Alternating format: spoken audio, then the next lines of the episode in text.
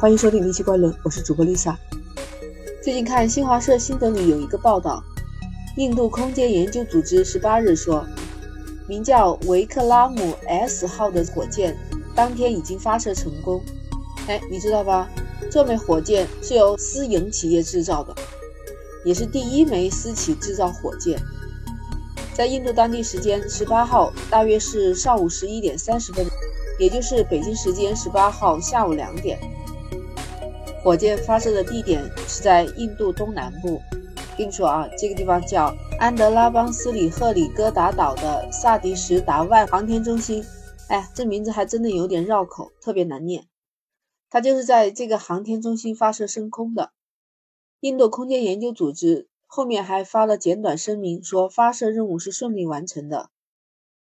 印度航天事业当时是在苏联的技术下援助建立起来的。这个印度空间研究组织就是执行航天计划的主要机构之一。那是从1973年就开始研发航天运载火箭，他们已经研发成功了四种型号，还有卫星运载火箭 SLV-3、大推力卫星运载火箭。极地轨道运载火箭、地球同步运载火箭。印度空间研究组织有1.68万人，它具备制造和发射运载火箭、人造卫星、地面控制还有回收技术，建成了空间研发体系。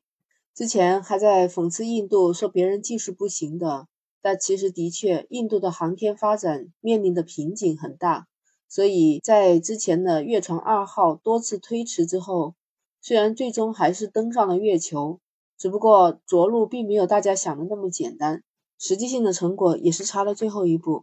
那据印度媒体报道，这枚单位固体火箭是一个初创企业设计制造，然后由印度航天事业的主要开创者维克拉姆的名字命名的。这一次是他第一次发射任务。这个企业在发布成功之后发布声明，说到了。它是在印度发布的第一枚由私营企业制造的火箭，那它的飞行过程达到了所有设计参数。这个维克拉姆火箭抵达最高的高度接近九十千米，本身这个火箭就是按照自己设计的参数完成了自己的要求。它主要就是进行验证这枚火箭的设计和应用技术，证明。这个私企是有能力将载荷送入到近地轨的能力的，所以已经非常成功了。那除了维克拉姆 S 号之外，印度这家私企还是研发了三种维克拉姆子型号火箭，设计上分别四百八十千克、还有五百九十五千克、还有八百一十五千克的，分别取名叫维克拉姆一、维克拉姆二、维克拉姆三。一型火箭预计可以有四千八百千克的有效载荷情况下发射至近地轨道。维克拉姆二型火箭预计可以实现五百九十五千克有效载荷。那维克拉姆三型号火箭预计可以有八百一十五千克有效载荷的情况下发射到五百千米的低倾角轨道。这些火箭的命名都叫维克拉姆。就是为了纪念印度的航天之父维克拉姆·萨拉巴伊。印度也就是从2020年才宣布向私营企业开放本国的航天领域。以前呢，这一个领域一直都是由印度空间研究组织主导的。这一次的发射也标志着私营企业开始进入了印度航天工业。其实，印度和我们一样啊，都是在亚洲的人口大国。这几年，印度的发展也非常的猛。经济上，印度被国际上寄予了厚望，认为它很有可能成为一个新的世界工厂。而且，印度又是人口红利，想想我们国家人口红利的时候，也是工业迅速发展的一个黄金时段。印度还是比较注重他们科技领域的发展的，所以印度与美国那些西方国家保持这些良好的关系，在航空航天领域也能够引进西方国家的技术。其实有网友就说。一箭多星的世界纪录是由印度创造的，一箭发射一百零四颗卫星，至今还没有被打破。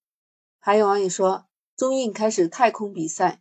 有网友还回忆说，二零零七年，印度计划在二零二零年登月，并且二零三零年前实现火星载人计划。所以，我们也不能小看了印度，人家现在还在月球上默默耕耘呢。还有网友也说，太空技术是发展人类的共同财富。不过，印度的这些进步也是值得肯定的。所以，其实都不应该小瞧印度的航天技术。他们虽然从本质上来讲，似乎只能说实力一般吧，但是从现在这个状况来看，这个火箭的成熟度还是不低的。所以，未来的全球商业圈也算是会有一定的竞争能力。所以，不管怎么样，都不要小瞧印度的竞争能力。可能以后都是科技的进步和科技的竞赛，不论是国家层面还是私营企业方面，都会在科技方面一较高下。那今天我们就聊到这儿，喜欢就点击订阅关注《离奇怪论》，如果可以的话，请给我的专辑来个五星好评。那我们下期再见。